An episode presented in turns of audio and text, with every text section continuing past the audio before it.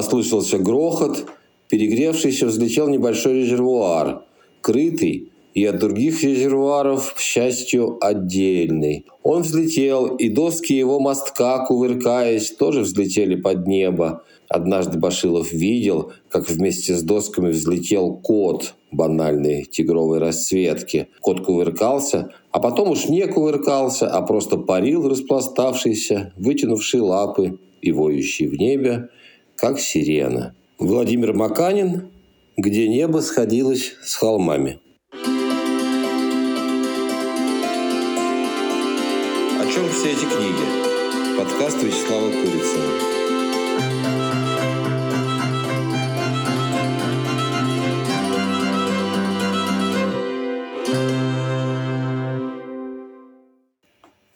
Москва, 1980-е годы. Георгий Башилов, академический благополучный композитор, сочиняет квартеты для кларнетов, виолончельное трио, размеренная, спокойная, организованная, устроенная жизнь. В основе его произведений уральские мелодии, которые композитор некогда вывез с собой в Москву. Теперь на их основе производит сложные композиции.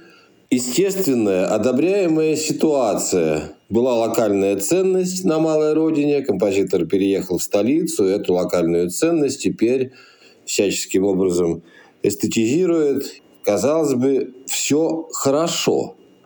Однако между композитором и его малой родиной, поселком Аварийный, который находится близ желтых далеких гор, существует какое-то мистическое напряжение. Башилову кажется, что эту музыку, которую он так успешно продвигает на всесоюзных и даже мировых сценах, он не просто взял, позаимствовал, он высосал из родного поселка, высосал, вот это вот сильное слово повторяется в повести несколько раз. Он ее взял, записал, поставил в ноты, перелил в скрипки, в виолончели, в кларнеты, а на родине, в аварийном поселке, больше эту песню не исполняют. Что все это значит? Как можно высосать музыку. Конечно, писатель предлагает нам немножко, а то даже и немножко мифологическое пространство.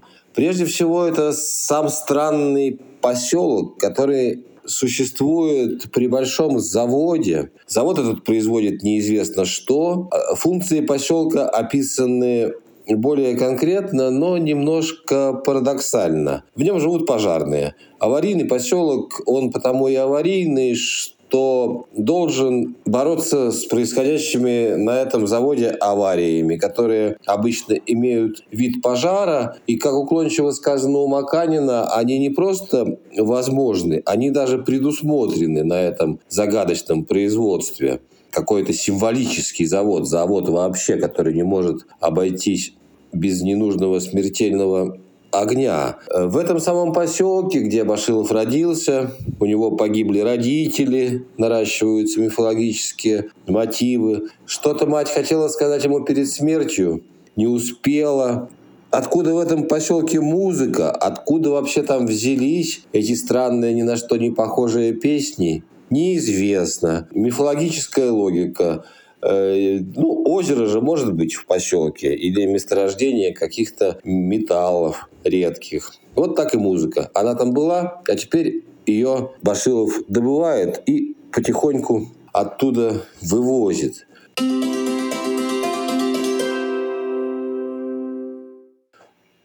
Эту странную жизнь с постоянными пожарами и смертями в поселке воспринимают как совершенно органическую. Сережка, король. Вот ведь кто сгорел на последнем пожаре. Человек не кошка, сгорел и нету. Вот эта вот фраза «человек не кошка, сгорел и нету» звучит немножко... Ее содержание не совсем понятно. Может быть, она как-то отсылает вот к этому процитированному в начале выпуска коту, который но он не просто сгорел, да, не то чтобы сгорел и нет, он попал в пожар и теперь вот красиво так летает в небе, как символ непонятно чего. По своему строению, кстати, эта фраза мне напомнила предложение из Зощенко. у него есть рассказ «Кошка и люди», опять же, кошка. Но герой соответствующей фразы другой, не кошка, а блоха. Человек не блоха ко всему может привыкнуть. Тоже довольно не до конца понятно и довольно символично. Хорошо. Вот как это вообще может быть, что человек высасывает музыку откуда бы то ни было? В книжке эта тема поднимается на разные лады. Один лад первым он появляется, он совершенно уж абстрактный. В очередной раз приезжает Башилов в отпуск или на каникулы в свой родной поселок, и полубезумная старуха начинает кричать, как раз вот это вот появляется слово «высосал», что он высосал музыку, и что тут ее из-за него перестали петь. И действительно, Георгий обращает внимание, что какие-то песни не исполняются за праздничным или же запоминальным столом. Но каким образом произошла вот эта вот утечка, пересасывание, тут не ясно. Но в других сценах позже эта технология описывается. Берет композитор мелодию, кусочек мелодии, сочиняет на ее основе вот что-то такое вот виолончельное, а потом пока композиторы-песенники а к песенникам на определенном этапе присоединяется и сам Башилов. Он напишет несколько песен для эстрады, хотя и не, не сделает это своим основным бизнесом. Так вот, песенники берут виолончельное произведение, вытаскивают из него мелодический смысл, на его основе этого уже мелодического смысла сочиняют э, легкие эстрадные штучки. Эти штучки потом звучат по радио, их слышат в поселке. Вот так схема работает. Узнают там свои собственные ноты, мотивы. И им уже стыдно дальше икшаться с этими нотами и мотивами, поскольку они опошлены, ушли на радио. Все, до свидания. И вот для Башилова эта ситуация становится настоящей мукой. Он реально верит в то, что лишает поселок музыки и испытывает в этой связи и вину моральную, и даже простую физическую боль. Я помню свое первое впечатление от прочтения повести, хотя это было почти 40 лет назад. Она опубликована в начале 1984 года в «Новом мире». Это такой журнал, если кто в еще более новом мире, не знает этого уже довольно старого названия. И я прочел ее, может быть, через год, на год, на два позже в этом журнале, э, в общежитии Уральского университета. Да, вот именно там, на Урале, недалеко, так сказать, от места расположения аварийного поселка. И не сказать, что в общежитиях студенческих, в частности Уральского университета, так уж сильно люди любят читать э, толстые журналы, но тогда была такая эпоха, середина 80-х, самое-самое начало перемен, какой-то новый тип публикации, именно толстые журналы тогда были первыми трамваями. Мне было 20 лет. Мне было 20 лет, и я помню, вот прямо помню, как меня поразила эта формула, что нечто абстрактное, в данном случае музыку, можно взять и так вот чпок и как бы перенести в другое метафизическое пространство. Сама по себе геометрия этой операции произвела на меня впечатление.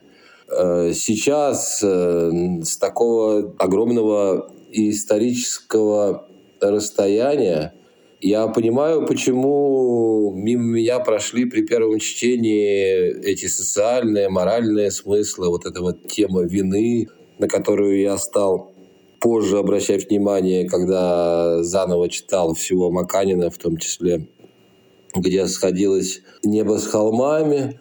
Но тогда, в середине 80-х, у меня вся жизнь была впереди, и я, конечно, не объясняя себе это в подобных терминах, я как раз входил вот в число тех людей, в число бенефициаров новой эпохи или, более широко выражаясь, в число бенефициаров устройства мира, которые как раз и высасывают на какой-то странный манер энергию откуда? Ну, можно, наверное, сказать, из, из других людей. В свое время община – то есть поселок снарядила талантливого сироту Жору Башилова в Москву, в консерваторию. Пожарный по фамилии Ахтынский везет его туда, в столицу, сам боится столицы.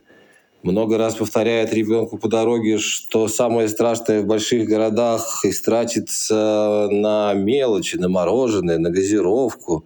А по приезде в столицу обнаруживается, что Георгий будет жить в общежитии, что при консерватории есть общежитие, и деньги, которые выделены Пашилову на квартиру, теперь не нужны, и Ахтынский их пропивает, эти деньги. После чего он теряет голос. А потом, вернувшись на родину, в аварийный поселок, просто погибает в очередном пожаре. Сейчас, конечно, подобные смыслы сильно актуализировались. И, наверное, нужно делать поправку на эпоху. Это тема вины и для меня, и, возможно, для кого-то из вас. Она важнее, и, возможно, она чрезмерно важнее, чем должна бы быть в естественном положении. Конечно, сейчас бьется в сердце публицистическое прочтение, и надо отнестись к этому э, как-то аккуратнее. Разумеется, есть какие-то радикальные примеры высасывания.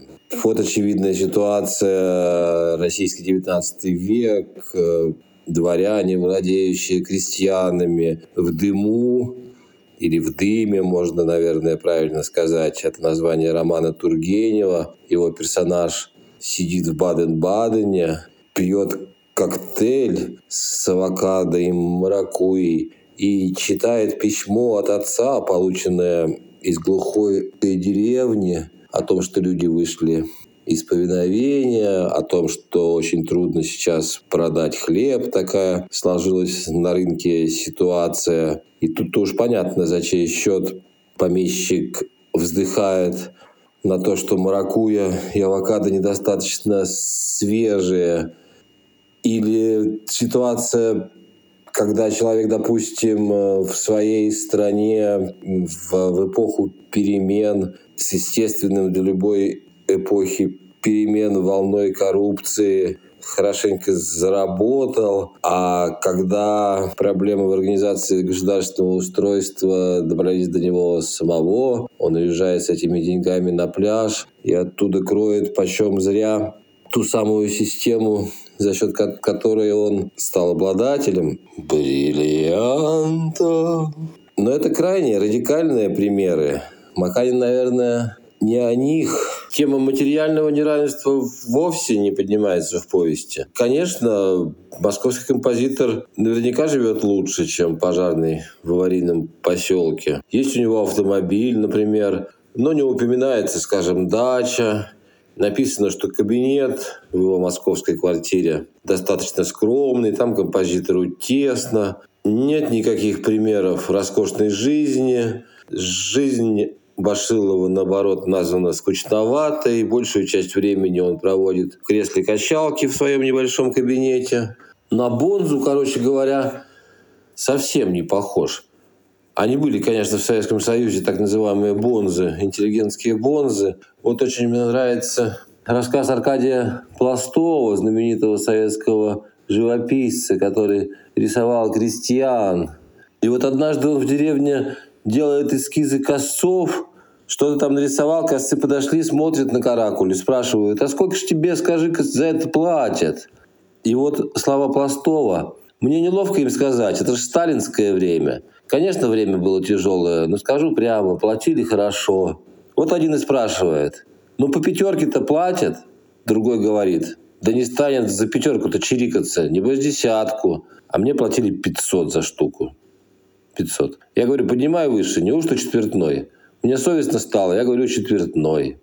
И дальше идут рассуждения косцов, что им-то и четвертной нужно два месяца, чтобы заработать. То есть по факту мы имеем чуть больше 10 рублей в месяц до косца и 500 рублей для Аркадия Пластова за одну картинку. Это было, конечно, совсем чудовищное время в нашей истории с э, нечеловеческим отношением к крестьянству. Макарин описывает 70-е, 80-е, ситуация другая, более стабильная. И не пишет Башилов, например, оперы, симфонии для больших оркестров. Упоминаются все-таки маленькие камерные произведения, трио, квартеты, сонаты. Далеко он, конечно, не Пластов, тем более, что то явно, явно Башилов готов не делиться. Ближе к концу повести ему приходит идея устроить хор, разумеется, бесплатно его вести. Читатель подозревает, что в соответствующей ситуации, наверное, Башилов не просто бы мог бесплатно давать уроки, а и вывести какого-то ребенка из аварийного поселка. Ну, до такой крайности сюжетное дело не доходит, но в принципе, в принципе, готовность Башилова помогать не подвергается сомнению. Он устраивает жизнь некоего Корешкова, второго талантливого мальчика, который уехал в свое время из аварийного поселка и стал эстрадным певцом третьей руки. Башилов помогает ему переехать поближе в Москву и дарит ему для первого исполнения аж две своих песни. Он, как я уже сказал, готов помогать и тем, кто живет в поселке сейчас.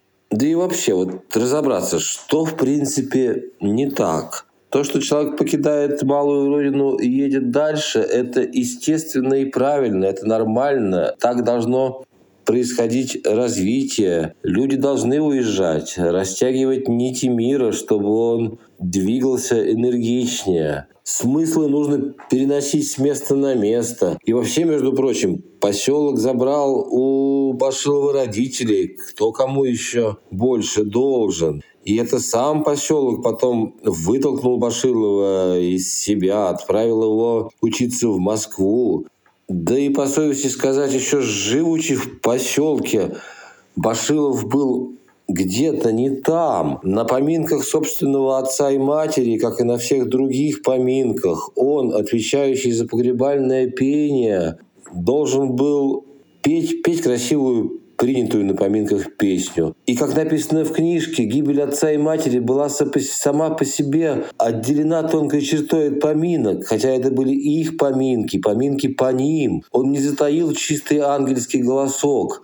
Когда было много выпито и много съедено, огромные аварийщики грянули любимые песни отца, и он вел и вел их чистым своим голоском. Он не медлил и не торопился более обычного, вел ровно и лишь задержавшийся на высокой, недоступной взрослым ноте, ждал помощи вторых. Он сразу не там. Он должен был уехать. В чем же Башилов виноват? Тут идет музыка. Та-та-та. В повести описано несколько поездок Башилова в аварийный. И вот самая последняя из них, она связана уже не с ностальгией, не с желанием покрасоваться перед насельчанами. И не затем он едет, чтобы показать свою родину жене, как это тоже однажды было. А едет он вот именно для того, чтобы вернуть долг, поговорить с новыми жителями поселка, чем он может быть им полезен. Тут и возникает эта идея хора, хора для сельчан, который Башилов готов организовать и вести, постоянно приезжая в такую-то даль. И вот человек с мотоциклом, внучатый племянник э, седого старика, которого Башилов знал в детстве, старика знал, понятно, а не этого молодого с мотоциклом. И молодой с мотоциклом, представитель нового поколения, смотрит на Башилова с большим-большим удивлением и не понимает, что он приехал, какой какой хор, какие песни, что-то он тут вынюхивает, что вали-ка ты отсюда, говорит в результате уральский мотоциклист московскому композитору, который пестует в себе, возгоняет непонятное чувство вины. Мне довелось в середине нулевых годов сопровождать свою старинную знакомую на окраину Ташкента, в район Хрущевок, где она когда-то э, провела свое детство. Вот приехал туда спустя 30 лет, хотела посмотреть, что изменилось, что там в молочном магазине, что на месте булочной, сфотографировать свой балкон. И сидевшие во дворе местные люди, они уже, конечно, разложили на ящике колбасу, хлеб нарезали, огурцы, поставили бутылку. Очень агрессивно восприняли они наше появление пришлось едва ли не бегством спасаться. Хотя мы и пытались объяснить, что мы вовсе не шпионы, не журналисты, которые хотят показать убогую жизнь постсоветских окраин, а просто люди, пришедшие из ностальгических соображений. Тут я, наверное, снова ухожу не совсем в ту сторону. Этот последний сюжет, он, он более социальный. Жили люди в одном месте, в таком-то районе Ташкента. Кто-то теперь хорошо живет в столицах, а кто-то теперь пьет с ящика, продолжает пить с ящика. У героев Маканина в аварийном поселке не все так плохо. Вот и мотоцикл у них появился, что даже с некоторым удовлетворением замечает Башилов. Собственно, даже нет этой темы заброшенности. Она педалируется только с одной стороны, со стороны Башилова. Мотоциклист себя заброшенным вовсе не чувствует, а просто говорит «вали отсюда, вали отсюда, вали отсюда». Башилов пока ехал, переживал, что, может быть, стоило поехать поездом, а не автомобилем. Потому что вот автомобилем приехал, это вроде как столичная штучка. А если бы он приехал поездом, то мог бы сойти за более, что ли, своего. А местным плевать, на машине он приехал, или на поезде, или вовсе пришел из Москвы пешком. Это просто чужой ненужный человек э, с какими-то непонятными, а глядишь и опасными тараканами. Так отваливается социальный сюжет, остаются лирический и метафизический. Лирический сюжет в повести Маканина – это Галка Сизова, которую он знал школьницей, а потом, когда приехал на первые каникулы, она как раз подросла, ходили гулять, и даже непонятно, что там было, что там не было. А к какому-то более позднему появлению Башилова в поселке Галки уже нет. Она вышла замуж. И нет смысла ставить э, вопрос, насколько помнила она Абаширова, выходя замуж и уезжая в какую-то свою сторону, насколько не помнила. Это не важно, это может быть сюжетом для стихов, но уже уехала из жизни, как уехала музыка из аварийного поселка. Стихи, я помню, соответствующие, очень хорошие, написанные советским другим поэтом, примерно в те же самые годы, и кто-то вскрикнет – нет, не уезжайте, я пропаду, пущусь за вами следом. Ну вот это вот все остается внутри литературы. А где остается метафизический сюжет, ну тут уж я хочу ощущать космическую сверхчувственную связь. Я хочу высасывать из корней и всасывать через них же обратно. Не получается вернуться, никак не получается. Есть у тебя это чувство вины. Как ты с ним обращаешься. Тоже какие-нибудь красивые стихи лезут в голову. Мы, оглядываясь, видим лишь руины. Все так. И остается лишь разница в ситуациях, когда эти руины далеко, когда они или воспоминания, или некая поэтическая абстракция, а когда ты думаешь, что они вот-вот могут тебя нагнать. Это уже другое дело. Одно окно в строении вдруг глухо лопнуло, и взамен белого пара оттуда вырвались черные угольные клубы дыма, а с ними целый рой искр. Пламя взметнулось, и, перекрывая звуки лопающихся стекол, возник характерный ракочущий звук. Пламя скрылось, затем взметнулось вновь. Когда высота пламени делалась сравнимой с высотой труб, казалось, что весь завод прямо сейчас взлетит. Однако это был оптический обман. Пламя было впереди, и все собой собой закрывала, закрывала, закрывала. Это был подкаст «О чем все эти книги?». Я Вячеслав Курицын. музыка «Добрая ночь». Картинку, заставку по, к подкасту нарисовал Александр Шабуров. Сказал, что не нужно его указывать в титрах, поскольку это работа техническая. Но если будет уральская тема, тогда можно и указать. Вот в связи с уральской темой я его и указываю.